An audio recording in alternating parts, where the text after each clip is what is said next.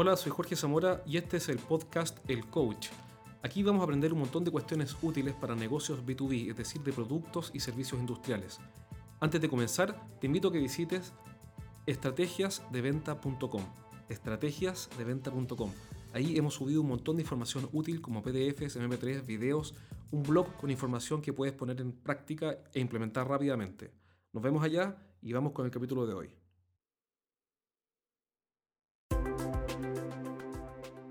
En este podcast vamos a ver extractos de una conversación, de una charla que hice en una empresa de servicios, en la cual estamos implementando un modelo de venta consultiva para mejorar así los procesos de la venta y crear valor en forma permanente a los clientes, poder innovar y poder retenerlos por más tiempo. Así que mm, voy a transcribir algunos trechos y espero que sean de utilidad y sobre todo, lo más importante, acuérdate de implementar, de poner en movimiento lo que vas a aprender hoy día.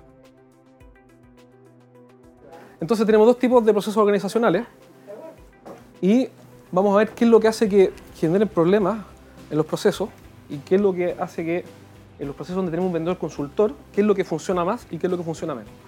Los procesos organizacionales, por definición, se dividen en subprocesos, ¿cierto? Y al tener subprocesos, por definición, se generan fronteras, ¿sí o no? ¿Todos de acuerdo? Fronteras de entrega, ¿o no? Entonces, por definición, un proceso tiene un subproceso 1, por ejemplo, un subproceso 2, un subproceso 3 y un subproceso 4. Por inventar algo que son cuatro etapas. Vamos a inventar que son cuatro etapas. ¿Ok? ¿Sí? Entonces, cuando la venta es más transaccional y son productos o servicios de menor valor, como por ejemplo, no sé, la compra de un celular, yo compro un celular con un contrato un plan, eh, la compañía de teléfonos tiene un, proceso que está dividido en etapas donde claramente, no sé, comercial se lo pasa a administración, administración a aprobación de crédito, no tengo idea, aprobación de crédito a operación, operación a instalación, instalación a control de subcontrato, subcontrato, no sé qué, y te entregan el equipo, te lo instalan en la casa, lo que sea. Y yo acepto como consumidor, como cliente, acepto que las fronteras de entrega son parte del proceso y no espero que haya alguien que durante todo este recorrido de cliente me acompañe. No lo necesito. Yo sé que, yo sé que internamente la compañía de teléfono activa un- un- un- una serie de tareas. ¿Ok? Y, los interlocutores cambian. Pero ¿qué pasa con la venta consultiva donde el vendedor tiene un rol asesor que configura negocio?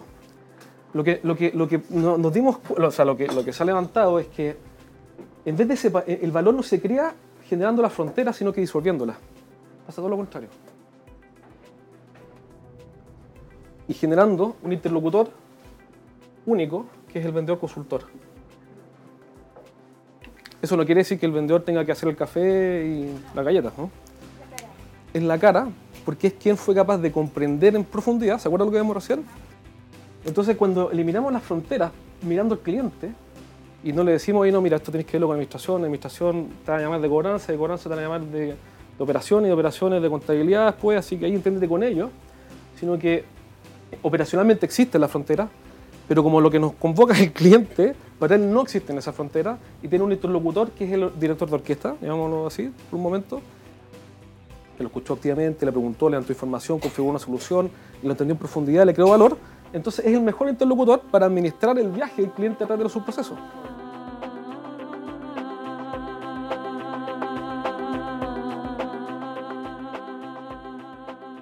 El- la, respuesta era la siguiente, que si nosotros nos enteramos, como decía la Irene, por el diario de una licitación de un cliente nuestro, tenía un problema.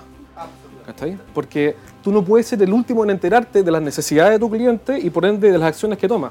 Porque cuando tú te enteras acá, cuando el tipo te llama, te manda un email, oye Irene, me gustaría que participes de esta licitación, hay alguien, como llamado competidor, que ya hizo la pega. Y, y en ventas de productos y de máquinas, no sé si en servicio, eh, también viene incluso hecha la medida.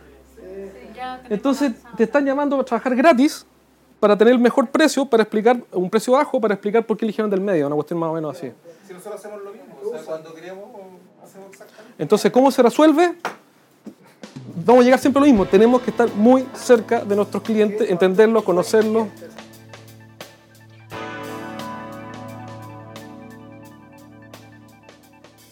O sea, se, se dice que la- una idea, yo sé que la industria funciona así, pero se dice conceptualmente en el límite, cuando la, la venta es perfecta no hay negociación. La negociación nació porque la venta falló.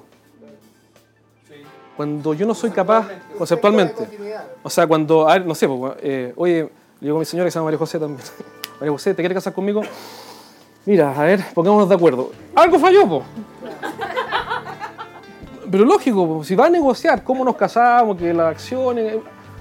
O sea, puede aceptar y, puede que nos casemos y todo, pero algo falló. Entonces, cuando, cuando falla el amor, parte la negociación. O cuando, cuando, la, cu- cuando la venta no fue calzada con, porque no entendía a mi cliente, comienza la negociación.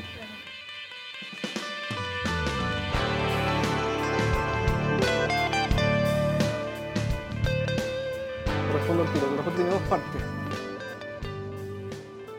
Tiene dos o tres partes.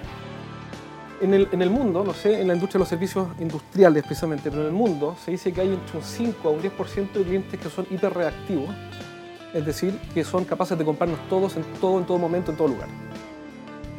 No la mayoría, son un pequeño segmento que son fanáticos de nuestro producto, servicio y comprarían siempre todo lo que le ofrezcamos. ¿Cuál es el, dado que es así, estamos de acuerdo hasta ahí o no?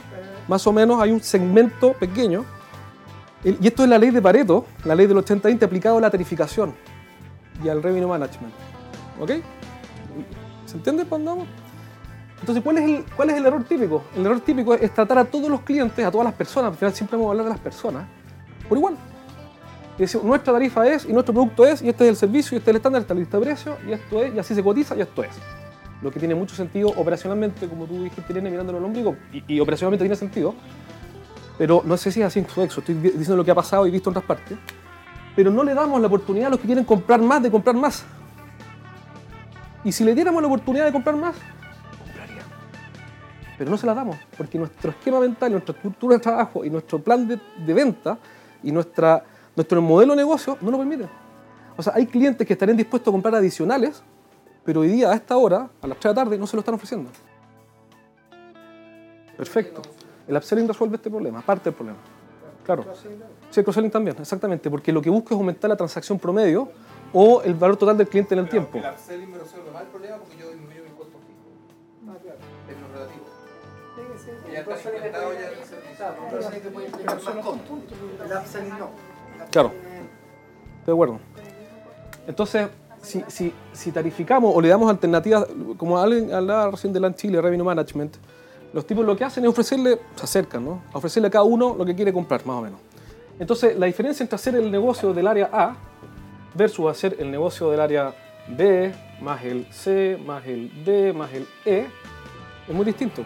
Son la suma de todas las áreas es mucho mayor en el segundo escenario.